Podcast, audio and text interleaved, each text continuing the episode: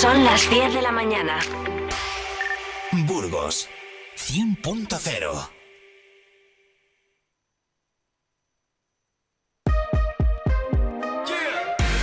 Vive Burgos con Eneca Moreno.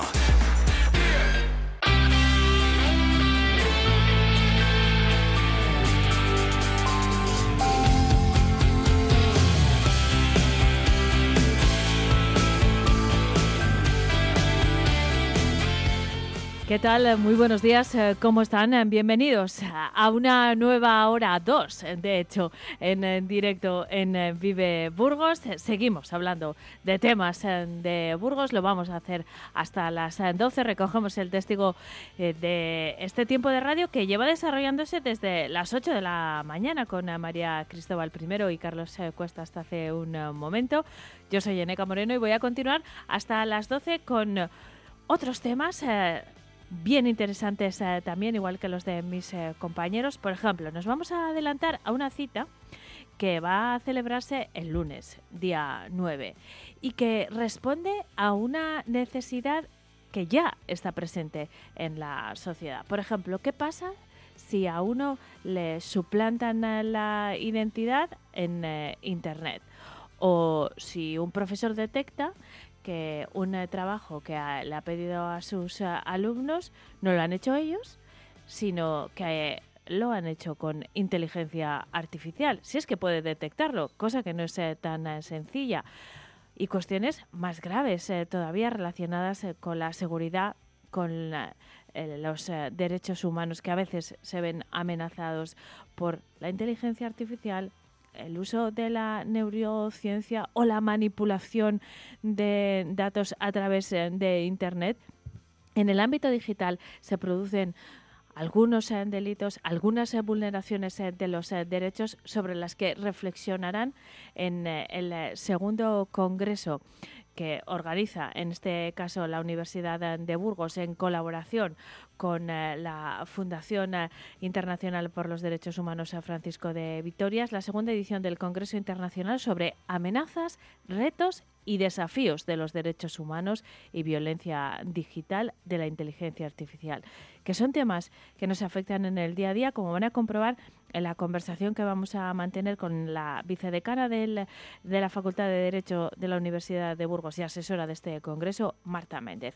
Ese va a ser nuestro tema de portada. Después vamos a hablar de ajedrez porque está a punto de clausurarse la octava edición eh, del circuito provincial de ajedrez en la que, eh, bueno, pues eh, desde el mes de julio se ha jugado mucho y muy bien y en esta jornada de cierre del circuito provincial además va a haber una charla coloquio en la que se va a reflexionar sobre la relación de Castilla y León con el ajedrez. También tendremos a ese ponente que nos lo va a explicar y a la responsable de la delegación burgalesa de ajedrez para hablarnos de este circuito provincial que se ha convertido, por cierto, en un dinamizador de la actividad cultural de los pueblos, pero que además solo nos habla de los beneficios que reporta jugar al ajedrez.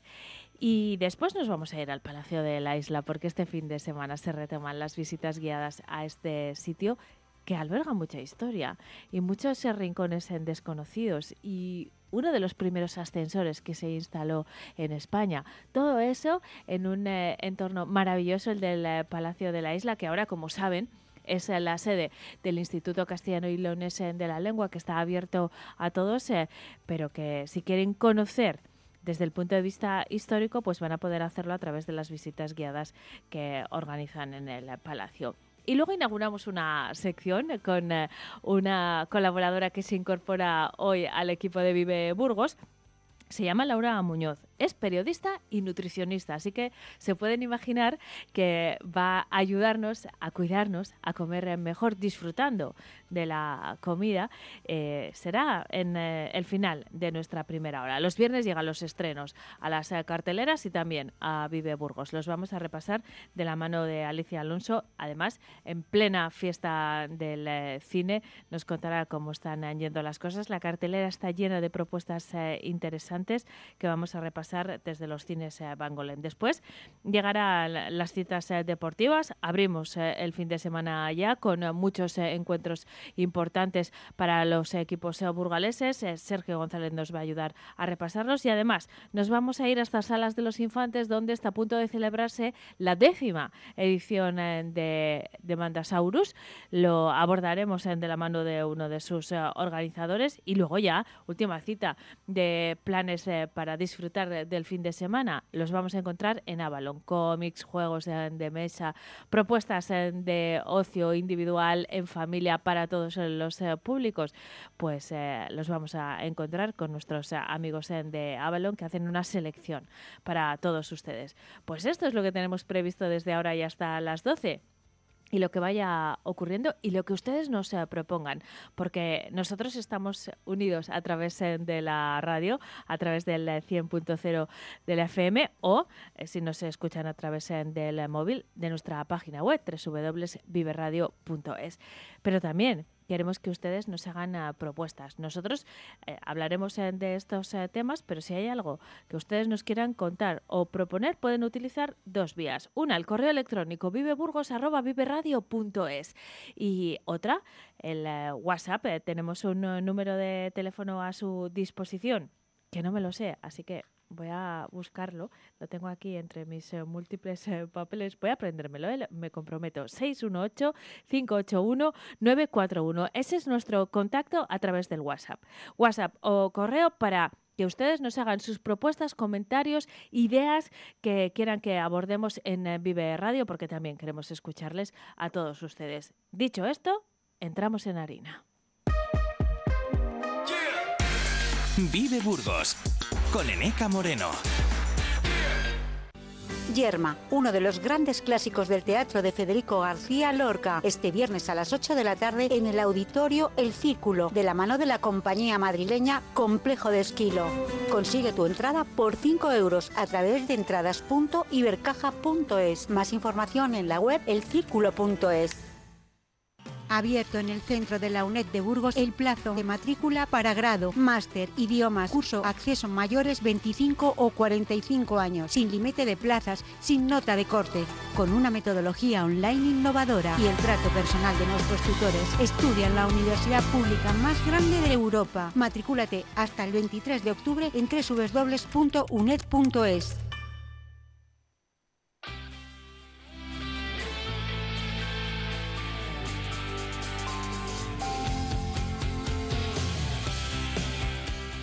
Empezamos a profundizar en los eh, temas que planteábamos al inicio del eh, programa y lo hacemos desde una cita que se va a celebrar eh, el lunes y que mm, en principio está dirigida al ámbito del derecho, aunque tanto el eh, tema como sus eh, consecuencias van eh, más allá. Yo creo que es una convocatoria que puede estar perfectamente abierta al público en general. Enseguida nos lo va a aclarar nuestra invitada. Me refiero a la segunda edición del Congreso Internacional sobre amenazas, retos y desafíos de los derechos humanos y violencia digital de la inteligencia artificial.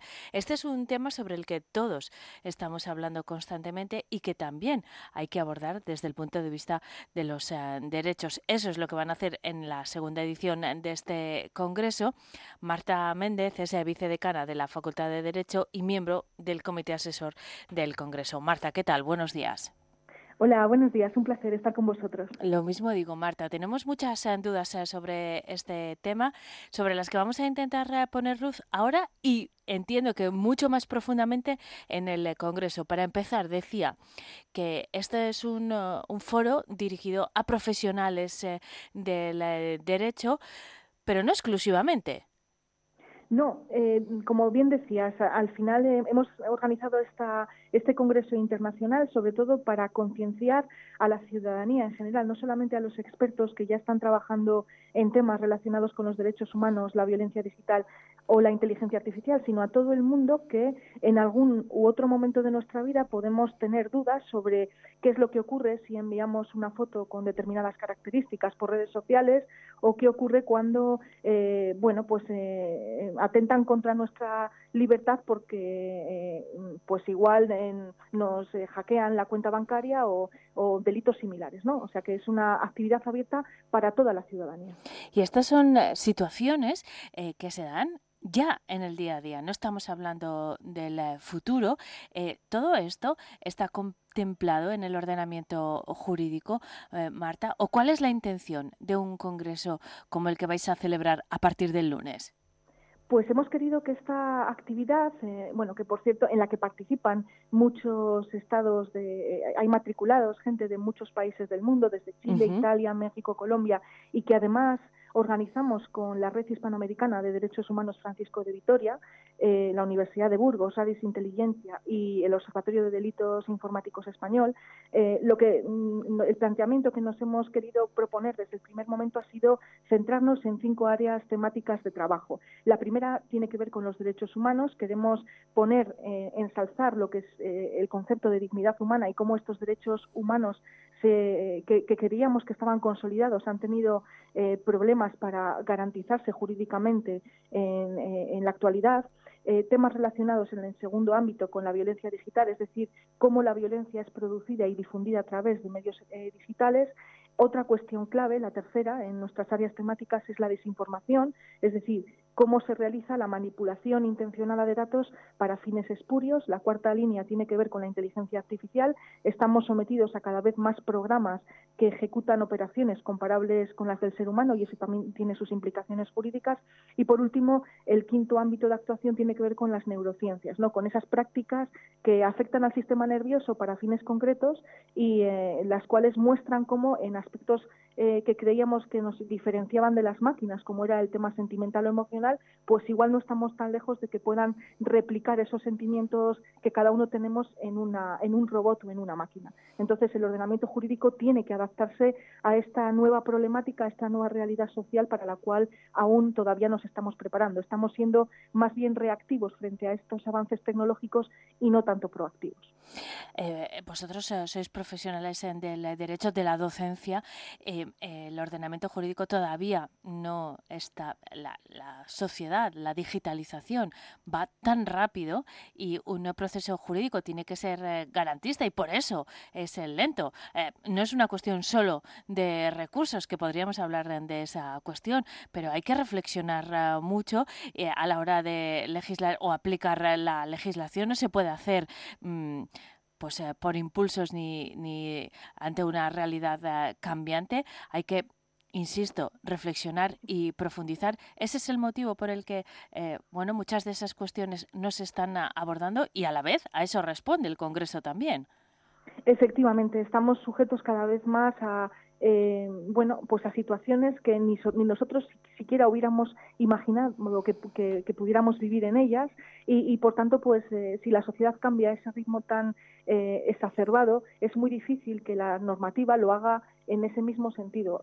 y además desconocemos también las consecuencias de muchos de los actos a los que estamos siendo sometidos o estamos generando en, en la actualidad. Por ejemplo, a nivel europeo, en, se ha generado recientemente una normativa que tiene que ver con los derechos de los robots, que incluso nos suena, nos suena hasta anecdótico, ¿no? Pero es necesario conocer esta realidad porque, insistimos, eh, eh, puede que los derechos humanos se, se, puedan ver de alguna forma comprometidos o su garantía jurídica se vea comprometida eh, precisamente porque nos estamos enfrentando a situaciones que hasta el momento parecían típicas de esa, ese gran hermano que, que, por ejemplo, también eh, describía Orson Welles en... Eh, eh, Orwell, sí, en 1984. Mm, pues Marta, asusta un poco todo esto, pero bueno, no todo, no todo es negativo. Ahora hablamos de esa parte positiva. Sí me quiero detener en algo que ya se ha apuntado y es el carácter internacional de este Congreso desde el punto de vista de que primero, siempre es enriquecedor y, sobre eso no hay ninguna duda en un foro científico como este, que haya cuantas más voces mejor. Pero es que este es un fenómeno mundial, así que yo creo que hay que abordarlo también desde, desde ese punto de vista. Sin embargo, la normativa, el régimen jurídico es diferente en cada uno de esos países. Es compatible porque uno puede ser víctima de una de estas eh, situaciones eh, desde cualquier otro lugar eh, del mundo. Si algo hay global es Internet y, Internet lo, llevamos encima en los eh, teléfonos eh, móviles. Eh, ¿Se puede adecuar ese contexto? Hay derecho internacional, por supuesto, pero todavía se complica más, ¿no? Cuando, cuando entran en juego diferentes agentes de diferentes países. ¿O está funcionando bien? Absolutamente de acuerdo. Al final estamos en un mundo globalizado, en una sociedad tecnológica cada vez más conectada y los riesgos que enfrentamos en España no son muy diferentes a los que enfrentan en otros países del mundo. Lo ideal sería que tuviéramos protocolos de actuación internacionales cuando nos enfrentamos precisamente a estas situaciones tan complicadas, ¿no? Pero todos sabemos que por un principio de soberanía eh, nacional, pues cada estado tiene su propia eh, competencia para poder desarrollar la normativa en su ámbito competencial de actuación. Pero lo cierto es que, y por eso también hemos tenido la idea de proyectar este Congreso a nivel internacional, eh, de hecho, muchos de los ponentes que participan son ponentes internacionales. Eh, la idea es precisamente eso, poder definir unos objetivos generales de actuación y elaborar protocolos que ayuden a implementar garantías jurídicas no solamente en España, sino por supuesto en muchos de los estados afectados por esta circunstancia. Marta, cuando hablamos de inteligencia artificial, muchas veces mm, lo vemos desde el punto de vista de la amenaza que puede suponer, por ejemplo, para mm, determinadas eh, profesiones como puede ser la de escritor, la de guionista, incluso periodista, ¿no? Que hay programas que puedan que pueden escribir mm, un texto con los parámetros que le que le asignemos y lo hace muy rápido y bastante bien, por cierto. Eh, también en el ámbito de la educación, y esto surgía en el momento en el que presentabais el eh, Congreso, pues estabais eh, preocupados por si se puede producir un fraude a la hora de presentar un trabajo, por ejemplo, cómo se puede asegurar que lo ha hecho ese alumno y no una inteligencia artificial. Bueno, yo creo que hay muchos sistemas de evaluación y muchos eh, controles y, que pasan directamente, por ejemplo, por la presencialidad, ¿no? Igual hay que volver a, los exámenes eh, orales como hace 25 años. Es una solución sencilla de momento, eh, pero claro, mm, todo esto, que, no quiero decir que sea anecdótico, sino que le veo posibles soluciones, si lo ponemos en el, en el mismo foro que delitos gravísimos de acoso, de suplantación eh, de la identidad o de la propia imagen, em, esas cuestiones me parecen más eh, preocupantes. ¿Qué soluciones se plantean desde foros como este? ¿Por qué? La que acoge Burgos es la segunda edición del Congreso Internacional sobre amenazas, retos y desafíos de los derechos humanos y la violencia digital de la inteligencia artificial. Ya hay un camino andado y queda mucho que recorrer. Pero ¿qué tipo de soluciones se plantean para poner también no solo preocupación en esta conversación, sino soluciones, Marta? Pues me, alegra que me hagas esa pregunta, Nica, porque es nuestro objetivo fundamental, ¿no? Eh, y de hecho, pues da cuenta de ello eh, la gran aceptación que ha tenido a nivel mundial el Congreso, ¿eh? porque hay hasta el momento contamos con 400 matriculados y son de diferentes partes del mundo, desde Finlandia hasta Asia, pasando por Argentina y terminando en Italia, ¿no? la verdad es que eh, tenemos que afrontar desafíos diferentes. Dentro de ese gran universo de los derechos humanos, la violencia digital y la inteligencia artificial, es verdad que tenemos problemáticas distintas con graduaciones jurídicas diferentes. ¿no? Para nosotros es un verdadero quebradero de cabeza encontrarnos eh, con trabajos presentados en las aulas que están absolutamente copiados de eh, sistemas como ChatGPT y que a día de hoy todavía nos mostramos muy por debajo de las posibilidades de, de poder detectar detectar y de poder demostrar que ese trabajo no ha sido original e inédito de, un alumno. ¿no? Si nosotros, en la perspectiva mm, tan mm, pequeña de la universidad pública, eh, afrontamos ese problema, ni qué decir tiene otros, otras circunstancias en las que, sobre todo las, las, las consecuencias jurídicas que se pueden derivar de ellas son mucho mayores. ¿no? Eh, en este sentido, pues eh, traemos a, a ponentes que son de muy reconocida competencia profesional y que están desarrollando soluciones para poder paliar estas problemáticas, pues desde el general Escala, por ejemplo, del Cuerpo de Armada de Carabinieri de Italia, que se ha dedicado durante toda su vida profesional a combatir las mafias y la desinformación, pasando por María Soledad Cisternas, que es una experta internacional de Naciones Unidas, eh, María Ángeles Carmona, que es la presidenta del Observatorio contra la Violencia Doméstica y de Género en España, María José Garrido, que es comandante de la Guardia Civil, que trabaja sobre estos aspectos, María Emilia Casas Bahamonde, que ha sido presidenta del Tribunal Constitucional y ahora es eh, consejera electiva del Consejo de Estado, profesores como San Martín Pardo, que trabajan temas de inteligencia. Es decir, que lo que intentamos es, tener perspectivas diferentes sobre problemáticas distintas que aterrizan todo en las temáticas eh, concretas que tiene este Congreso y proporcionar soluciones, por supuesto. Bueno, pues vamos a estar muy pendientes de, todo lo que ocurra en ese foro a partir eh, del lunes. Por cierto, es un orgullo que se celebre en Burgos este Congreso, gracias, entre otros, a, a nuestra invitada Marta Médez a la Universidad de Burgos, eh, por supuesto. Y eh, la verdad es que estamos de verdad muy interesados en todo lo que ocurra. Así que, Marta, muchísimas eh, gracias. Que tengáis una buena sesión. Cuando termine, charlamos sobre las conclusiones. Un saludo. Por supuesto, muy amables y siempre al servicio de la sociedad. Gracias, Eneca.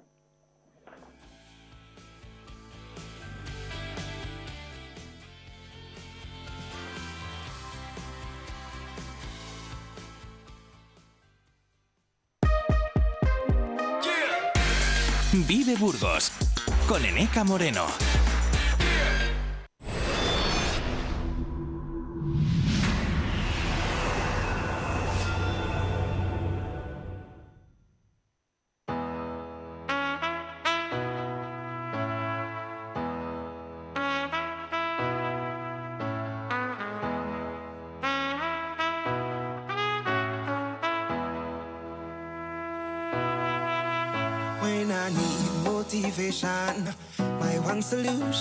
My queen, cause she stays strong. Yeah, yeah. She is always in my corner, right there when I wanna. All these other girls are tempting, but I'm empty when you're gone. And they say, Do you need me? Do you think I'm pretty? Do I make you feel like cheating? I'm like, No, not really, cause oh, I think that I found myself a cheerleader. She is always right there when I a cheerleader. She is always right there when I need her. She walks like a model. She grants my wishes like a genie in a bottle. Yeah, yeah.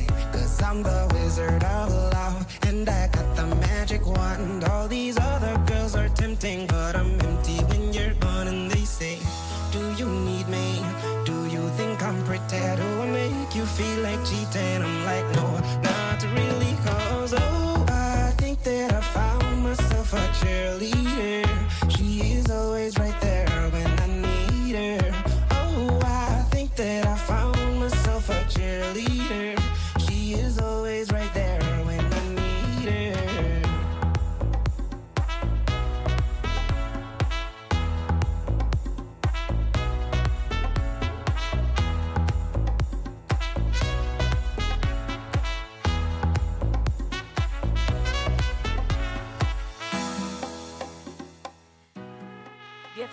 23. eh, seguimos en eh, Vive Burgos, ocupándonos ahora del circuito provincial de ajedrez que está a punto de clausurar eh, una, un, nuevo circuito, el octavo ya.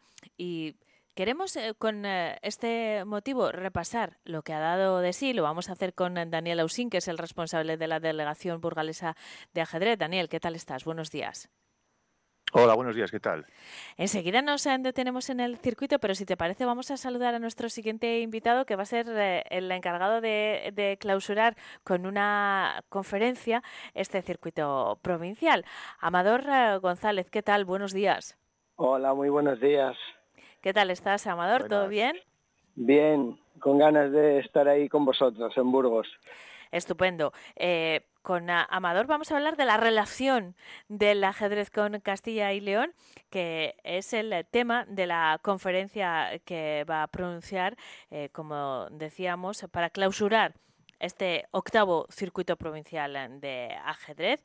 La cita va a ser a las seis de la tarde. Entonces, ¿qué va a ocurrir, Daniel? Entrega de premios y la charla coloquio.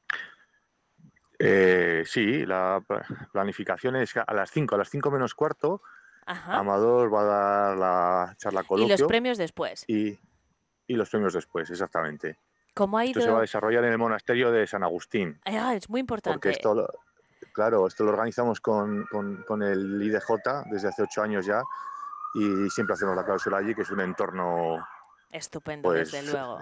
estupendo, exactamente. Muy céntrico, pero además precioso. Y, y es una sensación entrar en el monasterio desde la calle, que está llena de, de actividad, y encontramos ahí un remanso. Bueno, pues ahí se va a celebrar esta clausura. ¿Cómo ha ido esta edición, Daniel? Pues estupendamente, ha ido, ha ido, eh, cada vez lo hacemos mejor, yo creo. Claro que sí. nos, quedan, ya tenemos ya experiencia de las localidades que desarrollan los torneos también y cada vez tenemos, vamos mejorando un pelín eh, la calidad de cada torneo y del circuito en general. O sea que ha ido, ha ido bien, ha ido muy bien. Y en cuanto a la participación, La participación, pues cada año sube. El año pasado andaba por 1.250 participaciones más o menos en todo el circuito y este año tenemos que hacer todavía el, el- el recuento, pero lo hemos, la hemos superado y, y hemos colgado el, el- el cartel de aforo completo en varios torneos con idea de, de intentar ampliar el aforo para futuras ediciones. O sea que en cuanto a participación, pues genial. La Daniel, verdad, un deporte minoritario. Sí, eh, de- en cuanto a esta, mm, eh, a, la relación de eh, Castilla y León con el ajedrez, vamos a charlar ahora con ah, Amador. Pero, eh, y en relación con la participación, intentáis cada año incrementarla, hacéis un importante esfuerzo durante todo el año, ¿eh? no solo eh, en el eh, circuito, que se centra en verano, porque, eh, bueno, arrancasteis alrededor del 15 de julio y ha habido varias sesiones eh, semanales en distintas eh, localizaciones. Por si alguien no conoce, Daniel, cómo funciona el circuito provincial de ajedrez, lo que hacéis es eh, encuentros eh, y competición en diferentes localizaciones a lo largo del verano. Exactamente. Yo lo, para explicarlo me remito a un ejemplo que es como una un gran premio de motociclismo o una vuelta ciclista, que en cada etapa, en cada ciudad, en cada localidad, en este caso, pues tiene su propia prueba, su propia clasificación, sus propios premios y a lo largo de todo el verano hemos creado un sistema de puntuación para sacar eh, los campeones de, digamos, el, el circuito entero, la vuelta entera o como eh, quieras entenderlo, ¿no? O sea, esa es la idea, lo hemos sacado de ahí y está funcionando muy bien. Y- Y la- es- está bien montado en el sentido de que una persona puede ir a jugar los torneos que quiera, no te comprometes a ir todo el verano, que es que tenemos, salimos a más de uno por semana. Y entonces la gente va, el que quiere juega, el que quiere juega en su pueblo y nada más, el que le pilla, por ejemplo, eso logramos que venga gente de, de otras provincias, los que nos pillan pues más hacia el este, pues vienen de La Rioja o de hacia el norte del País Vasco. Y está genial. Claro que sí. Eh, Decías que este es un deporte minoritario que, sin embargo, ha congregado y cada año congrega más eh, participantes. Eh, bueno, la, la relación de la provincia y de la comunidad con el ajedrez la vamos a repasar de la mano de Amador González, que es autor de El Camino del Ajedrez y además presidente de la Federación de Ajedrez de Castilla y León. Amador, ¿cómo es esa relación? Daniel ha dicho que este es un deporte minoritario, pero la historia, desde luego, es bien larga. Bueno, la historia es bien larga y yo no lo veo tan minoritario. Pero bueno, no es un deporte de masas en cuanto a público se refiere. Bueno, depende pero- con qué lo comparemos también, Claro, siempre, claro. claro, claro. No, de fútbol no vamos a hay, hablar. hay mi- hay millones de personas practicándolo todos los días online, por ejemplo. Eh, es el tercer eh, deporte con mayor número de licencias que hay eh, ahora mismo. Eh, más de 190 países conforman la Federación Internacional. Eh, bueno, en definitiva, yo no lo veo tan minoritario, pero sí que es verdad que no es un deporte que congregue público ahí eh, en un estadio para animar a uno u otro equipo, ¿no? Evidentemente no es un deporte como el fútbol, claro. Bueno, pero eh, insisto en que la historia del ajedrez es muy larga y Mm. la historia de la relación del ajedrez en Castilla y León también. Pues bastante larga. Eh, por ejemplo, tenemos las piezas eh, mozárabes de San Genadio, en la provincia de León, que son del siglo IX. Es decir, que tenemos vestigios de la presencia del ajedrez desde bien antiguo. Pero bueno, donde yo a mí me gusta poner el foco es que en nuestra tierra, en Castilla y León, eh, se forjaron y vieron la luz las nuevas reglas del ajedrez moderno, tal como lo entendemos hoy en día, cuando se incorporó la dama al juego, eh, dándole, dotándola de la movilidad que, bueno, que conocemos hoy todos eh, que practicamos el ajedrez, y eso surgió aquí, vio la luz en Salamanca en el año 1496, 1497, de la mano de un estudiante de esa universidad, un estudiante de raíces sorianas, con algún vínculo también eh, en Burgos, por ejemplo, su padre hubo una temporada que fuera de hijo ilegítimo porque su padre era un religioso, fue abad de Covarrubias, por ejemplo, que es un dato que, probablemente la gente no conozca, y bueno, de alguna manera eh, lleva el sello eh, castellano y leonés el ajedrez tal y como lo conocemos hoy en día. Bueno, pues cuestiones como estas las va a explicar eh, con todo detalle en la charla Castilla y León Tierra de Ajedrez Amador esta tarde a las 5 menos cuarto es la cita en el Salón de Actos del Monasterio de San Agustín. Ese será el momento también del acto de clausura del octavo circuito provincial de ajedrez.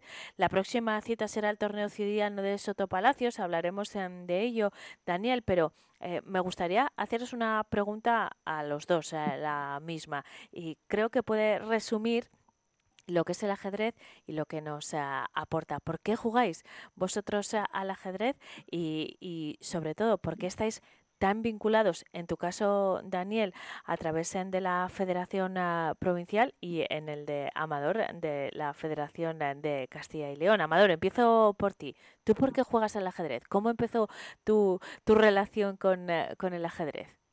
Mira, pues mi relación empezó desde bien pequeño, con cuatro años viendo jugar a mi hermano con un vecino. Ya en aquel momento me cautivó el juego, el deporte, la ciencia, como queramos llamarlo, como queramos denominarlo, y desde entonces pues ha formado parte de, mi vida.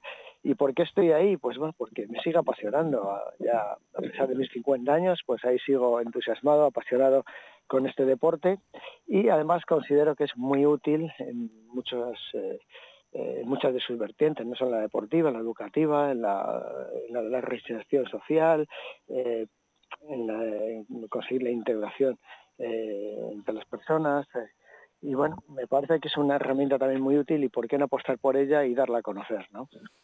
Y en tu caso, Daniel, le he hecho muchas entrevistas a Daniel, latino amador, ¿eh? espero que no sea la última, pero a Daniel le he hecho muchas entrevistas y nunca te he preguntado por eh, cómo, cómo empezaste, cómo llegaste tú al ajedrez. Pues yo empecé también de pequeñito, con siete añitos así, que viendo jugar a mi padre y a mi tío. Y, y no sé qué, no sé qué pasó, que fue un flechazo y desde entonces pues no he parado de, jugar, de investigar, de, y además de también de explorar todas esas vertientes que decía Amador. Eh, hemos hecho, me he hecho árbitro, monitor de la Federación Española, estoy llevando a cabo un, un, proyecto ahora en el Centro Penitenciario de Burgos, hemos experimentado con mayores, con pequeños y he jugado toda la vida. Es una eh, me apasionó desde entonces, no sé el motivo concreto, será un flechazo. y hoy día pues sigo apasionado y, intentando llevar a cabo proyectos, intentando pues darlo a conocer, intentar difundirlo, intentar pues eso es darle el valor que yo creo que se merece en la sociedad en, en todas esas facetas. Porque además de la parte lúdica, que ya sería suficiente, y, como ejercicio mental, tiene un montón de aplicaciones de todo tipo, desde el punto de vista deportivo, científico, de, ejercitar la empatía, por ejemplo, que es algo que trabajáis mucho en ese taller que realizas en el centro penitenciario. Tenemos que hablar de eso en otro momento. Ahora nos quedamos sin tiempo y además no quiero quitarle protagonismo a este eh, circuito provincial de ajedrez 2023 que se clausura esta tarde en el monasterio de San Agustín a partir de las 5, primero con la charla coloquio a cargo de Amador y después la entrega de premios. Así que Daniel, seguimos en eh, contacto. Lo mismo te digo, Amador, muchísimas gracias por atendernos. El, domingo, el domingo, ¿vale? La clausura la hacemos el domingo. Es, pues, que he dicho que es- era esta tarde, ¿no? Sí, es el domingo, ¿vale? Es- hoy mis oyentes me tienen que perdonar porque estoy muy despistada. No me acordaba del número de teléfono No del eh, programa. Bueno, no, no, pero hay que corregirlo porque no sea que se presenten ahí y sea responsabilidad de mía. Estamos hablando del eh, domingo todavía. Si Amador no ha llegado todavía, no se ha puesto de viaje Claro, tampoco. Así que, Con bueno. ganas de hacerlo, pero todavía no. No, Todavía y sigo no- aquí en Salamanca. Y no vas a tardar dos días tampoco desde, desde Salamanca, Salamanca. Amador. Bueno, ha sido un placer charlar con eh, vosotros. Hasta pronto. Un saludo. Mu- Muchas gracias a vuestra disposición. Gracias. Seguimos en eh, Vive Burgos, son la- las eh, 10 y casi casi 35 minutos y nos vamos eh, ahora mismo en, en directo hasta el Palacio de la Isla.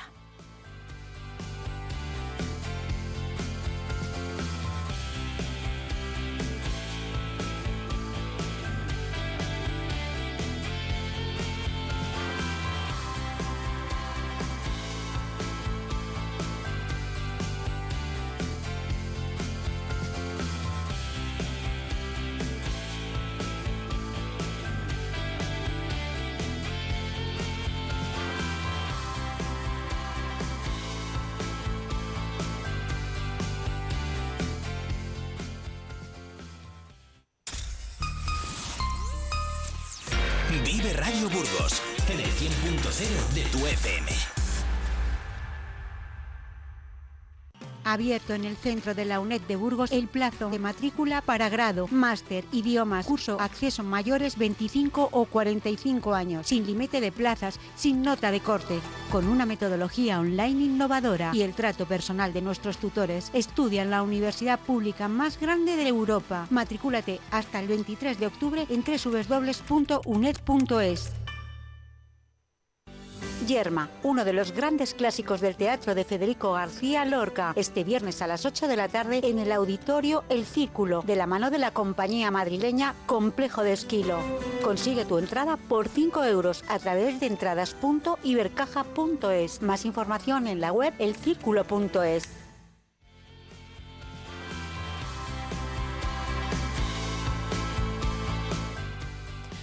El Palacio de la Isla es actualmente, como saben, la sede del Instituto Castellano y Leonés de la Lengua, pero hasta llegar a este cometido tiene una larga historia llena de anécdotas y además eh, es en sí mismo el edificio un lugar interesante desde el punto de vista arquitectónico.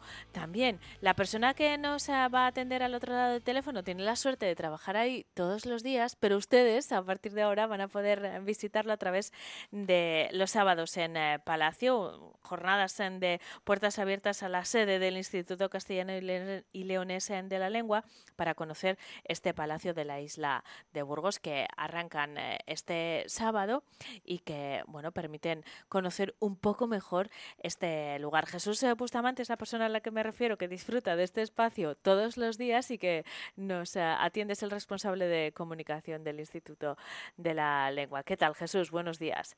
Buenos días, Eneca. Encantado de, de estar con vosotros. Les decía a nuestros oyentes que tú y, un, equipo de personas que trabajáis ahí disfrutáis del palacio todos los días. Mm, No es una oficina cualquiera, Jesús.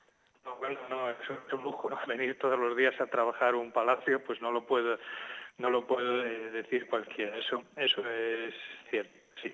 Eh, bueno, el caso es que es un edificio con, como decías tú, con mucha, con mucha historia. Eh, un edificio con distintos usos a lo largo de sus 140 años y que, y que desde eh, 2008 pues es la sede del Instituto Castellano de la Lengua, pues que es una fundación que trabaja en el ámbito de la investigación de los orígenes del español, sobre todo con los eh, estudios que se ha hecho en torno al, al cartulario de la Colegiata de Valpuesta y de San Pedro de Cardeña y con otros textos y luego también tiene como cometido pues la promoción de la literatura de Castilla y León. Digamos que son dos de las de las áreas de trabajo principales en estos en estos momentos, tanto Jesús. Como en Castilla y León. y Sí, estas Neca. visitas al, eh, los sábados en eh, Palacio recorren tanto la trayectoria y las propuestas eh, culturales en forma de exposiciones, por ejemplo, que albergáis en el eh, palacio y también un recorrido por la historia del eh, propio palacio que, que bueno, que se remonta un montón de años atrás y que ha tenido muchos eh, inquilinos, mm, como por ejemplo eh, ser eh, la, la, sede del gobierno provisional durante la guerra civil, ocupó el general Franco, mm, pero bueno, también ha sido comisaría provisional. Yo mi primer DNI lo hice en el Palacio de la Isla porque por distintas circunstancias hubo que trasladar allí ese servicio. Pero eh, ahí hasta quien dice, hay quien dice que hay hasta fantasmas. No sé si tú te has topado con alguno. no, no, fantasmas no. bueno, porque no existen, pero si no lo sabría.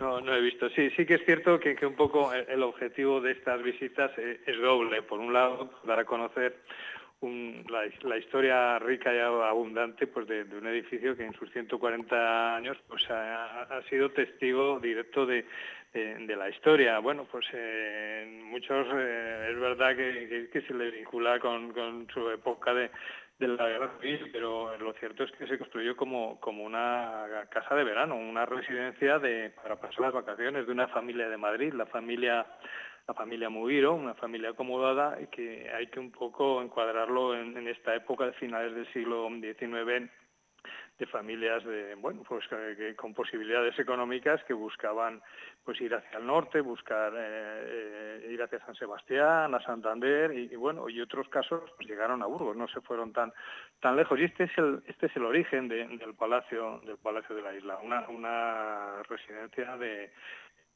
de veraneo de una familia de una familia de, Madrid, la familia Mugiro. Bueno, pues ha tenido otros usos, como, como bien decías, en la guerra civil. En la guerra civil, pues es cierto que durante dos años estuvo aquí la familia Franco, eh, Franco y su mujer, también estuvo residiendo eh, su cuñado y ministro de Exteriores, Ramón Serrano Súñer, y luego, bueno, pues ha tenido otros usos que, que, conviene recordar también, que yo creo que son interesantes, como ser la sede del, del Consejo General de Castilla y León, cuando se estaba formando el, Estado, el Estado de las Autonomías. Y bueno, los tres primeros presidentes de Castilla y León estuvieron aquí. Me estoy refiriendo a Raúl Tejada, a García Verdugo, a Demetrio Madrid, ha sido también eh, ha sido también comisaria de, de policía, ha albergado, ha sido sede de un grupo espeleológico y, y, bueno, pues ha sido muchas, ha sido muchas más cosas. Eh, Lo vamos nosotros... a descubrir en las visitas, ¿eh, Jesús, que yo creo que podemos contarles a nuestros uh, oyentes cómo pueden uh, participar. Este sábado a las 12 es la primera, no sé si están a tiempo de apuntarse o tendrán sí, que esperar sí, así, ¿sí? ¿sí? Aún hay plazas. Sí, sí, todavía, todavía tenemos plazas. De, hecho, eh, sí, bueno, es muy sencillo, simplemente hay que llamar al, al, instituto, por teléfono se puede hacer, al 947 25 60 90, o venir eh, personalmente y apuntarse, o a través de un correo electrónico, sgonzalez.ilcil.com. Estas son las tres fórmulas que hemos hemos habilitado. Es, es, muy sencillo. Las visitas vienen a durar unos 45-50 minutos, están diseñadas para un grupo de 30 personas, son, son gratuitas y, bueno, yo creo que, merece la pena para el que no conozca y tenga interés en conocer la historia de, del edificio y la historia también de, de, lo que hace el instituto, el trabajo que realizamos eh, de forma habitual, pues, eh, pues es una oportunidad estupenda para para hacerlo. De hecho, mm, tengo que, decirte que en julio y septiembre que las programamos, pues eh, tuvimos eh, eh, lleno prácticamente todas las semanas, de ahí que nos replante, eh, decidimos replantearnos continuar con la iniciativa por lo menos durante durante octubre y posiblemente luego lo, si, si el interés existe, que creo que creo que sí, pues seguramente continuemos continuemos con ellas. Estupendo, pues eh, ya solo queda que ustedes eh, lo visiten. Es un edificio magnífico que merece la pena, pero no solo el edificio, sino el todo lo que alberga en este momento el trabajo del Instituto Castellano y Leones eh, de la Lengua. Jesús Bustamante, mil gracias por habernos acompañado. Buen día. Muchísimas gracias a vosotros. Buenos días.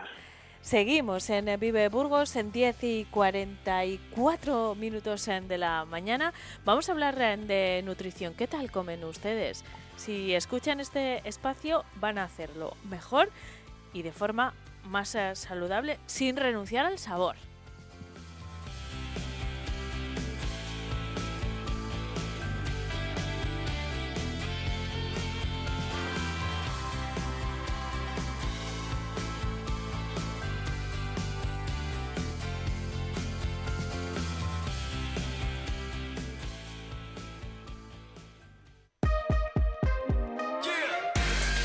Vive Burgos con Eneca Moreno.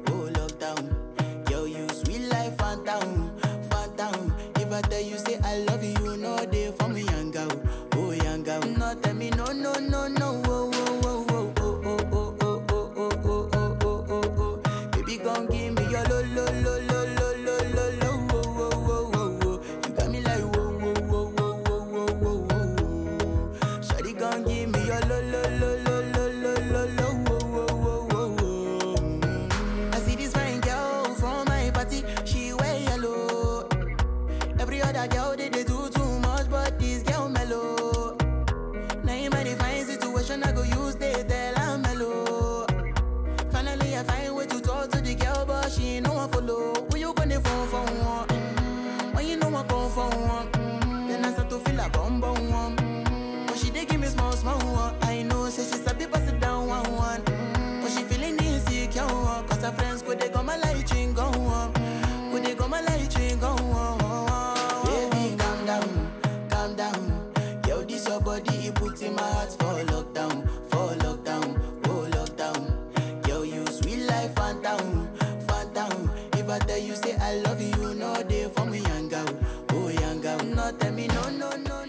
Los eh, viernes, a partir de, hoy, vamos a dedicar unos eh, minutos a hablar de nutrición.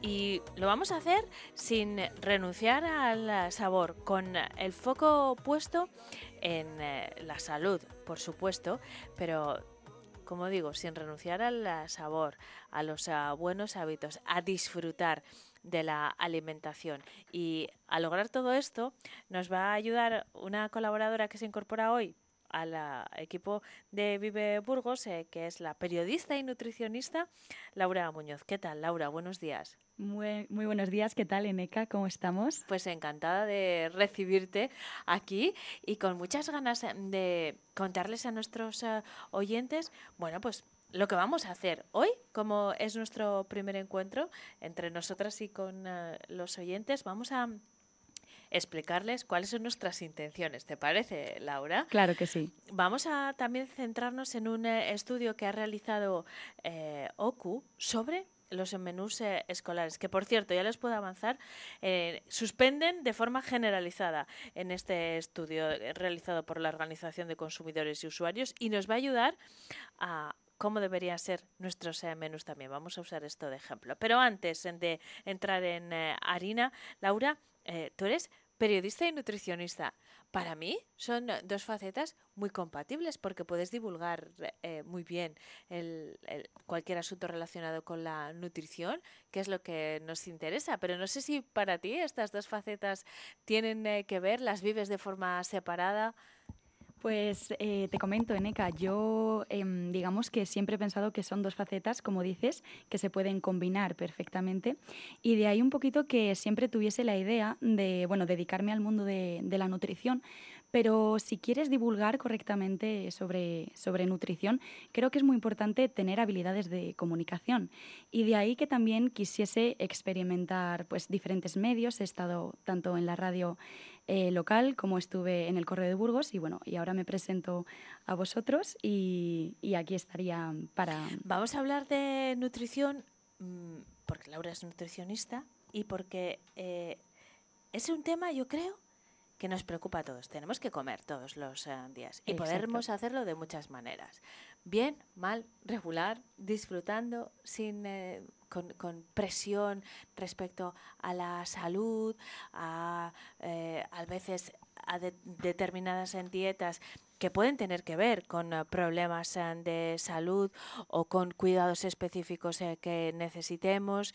Eh, lo que vamos a intentar en este espacio, Laura, es hacerlo de forma, primero, ordenada, que es muy importante, y de forma placentera también, porque hay una componente de la nutrición que, que, bueno, que igual es un mito, pero parece que para comer sano y variado no comemos eh, rico, y eso no es verdad. No es verdad en absoluto. No, no, existe la, la creencia de que, bueno, para tener una vida saludable tienes que restringirte de muchísimas cosas y, bueno, pues cada vez está desmintiéndose esto, estamos avanzando hacia, hacia un mundo en el que comer eh, de todo también es digamos, comer saludable, ¿de acuerdo? No soy eh, partidaria de la frase de se puede comer de todo en moderación, porque digamos que no es saludable fumar, aunque sea un poquito. No, no significa que, por ejemplo, te estoy poniendo este, este ejemplo, que el que fuma muchísimo obviamente no es saludable, pues el que fuma un cigarrillo tampoco es saludable, ¿entendéis? Em, al día. Por lo tanto, hay que intentar, eh, obviamente, tener una nutrición amplia, incluir muchísimos grupos de alimentos en nuestra, en nuestra dieta, pero tenemos que intentar restringir a aquellos que son, digamos, mm, nocivos para nuestra salud. Pero claro, hay muy, muy pocos alimentos que sean nocivos explícitamente. Laura, además, mm, tenemos que aclarar eh, una cuestión, es que nosotros hablamos con carácter general. Nos eh, dirigimos a un montón de personas que nos eh, escuchan y, tenemos que hacerlo de forma general. Después, cada uno tiene que llevar eh, tus comentarios, tus consejos, tu aportación a su propio caso. Eso no podemos hacerlo de forma individualizada. Así que si ustedes tienen algún problema de salud o de intolerancias o de alergias, pues tienen que filtrar la, la información que nos trae Laura y adaptarla a su caso. Si tienen un problema de salud, desde luego, eh, si tienen, un- como decía, una intolerancia o una alergia, desde luego, y luego están los propios gustos eh, también. Nosotros vamos a intentar mm, hacerlo de forma general y para todo el mundo, pero después cada uno tiene que ser responsable de lo que consuma. Pues estas son nuestras intenciones, eh, Laura. Nos vamos a ver los viernes Fenomenal. porque es un buen día para planificar el resto de la semana. Es un día eh, en el que vamos a planificar lo que vamos a comprar, que es determinante. Un día vamos a hacer un programa sobre la lista de la Sí, sí, sí. compra, más que sobre la nutrición, porque es la antesala. Según lo que compremos, así vamos a Así nos comer. alimentaremos. Y eso es, y, y eso es indisoluble. Eh, pero hoy quería hacerme eco de este estudio, lo he compartido con eh, Laura. La Organización de Consumidores y Usuarios ha realizado un estudio profundo de los eh, menús eh, escolares, ha analizado 622 eh, menús escolares y la principal conclusión, Laura, es que ninguno cumple las recomendaciones de la Agencia Española de Seguridad.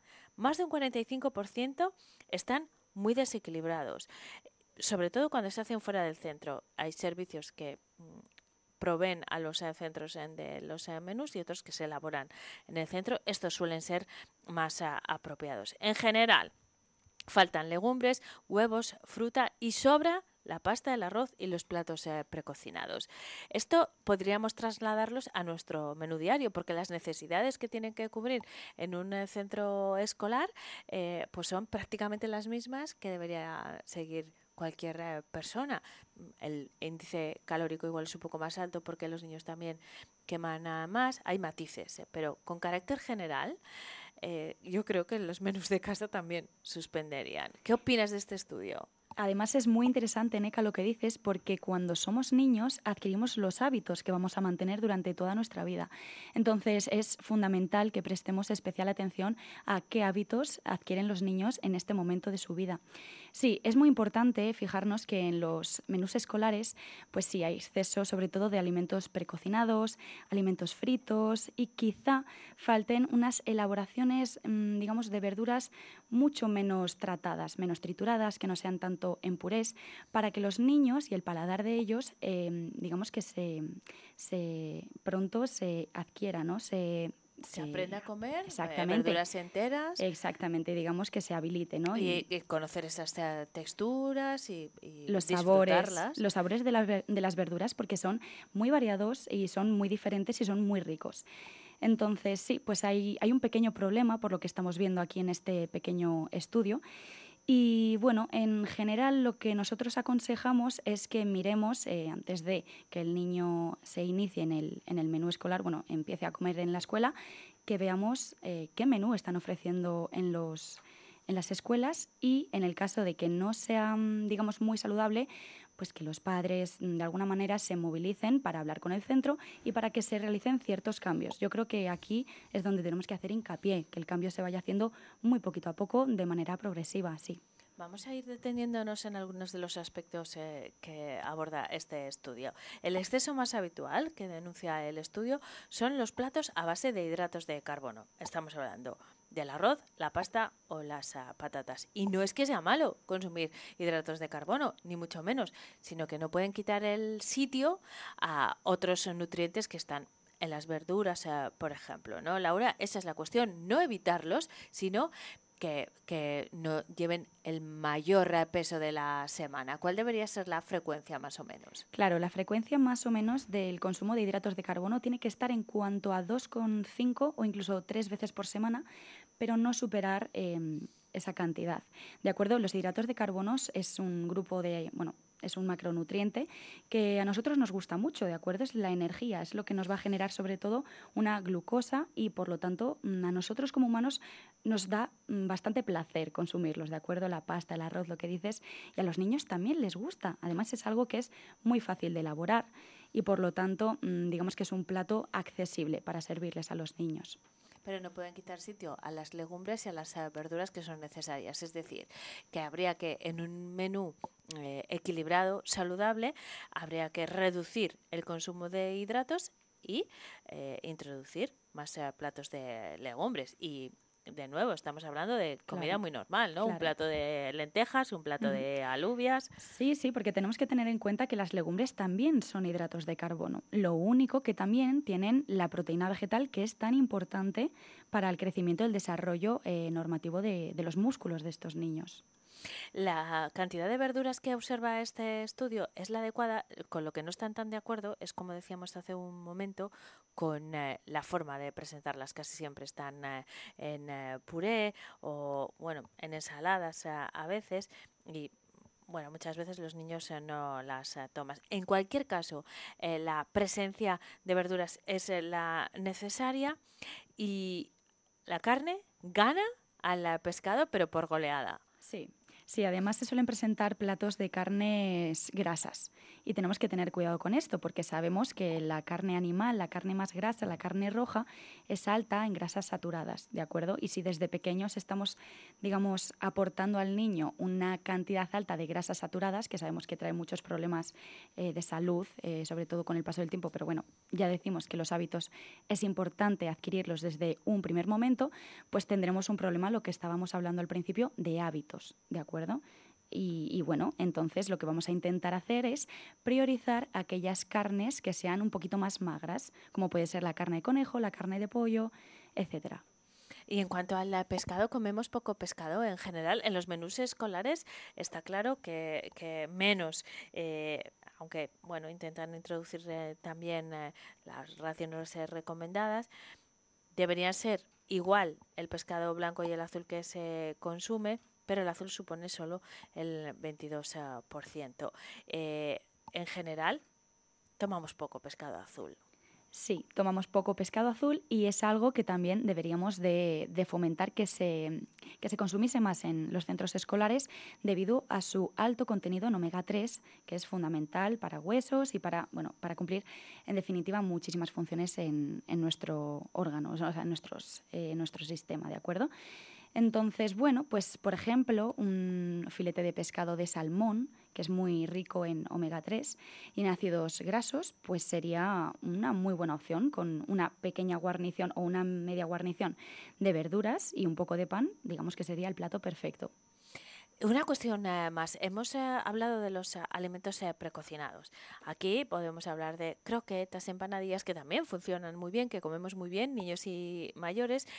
Y no es que eh, intrínsecamente sean malos, sino que bueno, tienen pocos eh, nutrientes y, y quitan espacio a otros alimentos más completos. Si los hacemos en casa van a ser mucho mejores. Eso está clarísimo, Laura. Mm, sí. Tampoco. No, sí, sí, claro que sí. Mm, Cualquier Tú alimento... corrígeme, que tú no, eres la no, no. experta. Cualquier alimento que cocinemos en casa, por supuesto que va a ser muchísimo más saludable que el que podamos consumir fuera. Eso, eso, es, o sea, eso está claro. Pero un frito es un frito. Un frito va, digamos que va a, a hacerte a ti el efecto en tu cuerpo de la misma forma si te lo comes en casa o te lo comes fuera. Una patata frita igual. Entonces, bueno, tenemos que tener cuidado con esto. Mm, lo que ocurre es que cuando consumimos un alimento frito, yo siempre digo que si estamos consumiendo un alimento frito, estamos dejando de consumir otra cosa que podría ser más saludable. Y bueno, mm, hay cabida para ellos, por supuesto que sí. A mí me gustan muchísimo las croquetas, mm, me encantan, por así decirlo, y bueno, intento, digamos, pues bueno, no comerme todos los días tres croquetas, pero ¿por qué no vas a, mm, por qué vas a prohibirte ¿no? de consumir eh, una ración de croquetas, yo qué sé, al mes o, ¿entendéis? Pero bueno, sí que es cierto que son alimentos que les gustan mucho a los niños y por lo tanto, pues tienen, tienen digamos, bastante cabida en los menús escolares. Laura, son las 11. Así que nos quedamos sin tiempo. Ha sido un placer charlar contigo. Vamos a seguir haciéndolo el próximo viernes, más o menos a esta hora. Profundizaremos sobre todas estas eh, cuestiones. Mil gracias por habernos acompañado. Seguimos la próxima semana. Este fin de semana nos vamos a permitir un par de croquetitas, pero nada más en el aperitivo. Ya la semana que viene hablamos eh, de aperitivos eh, saludables o de lo que quieras. Gracias, Laura. Muchísimas gracias. Son las 11, como les decía, momento de actualizar la información de la jornada.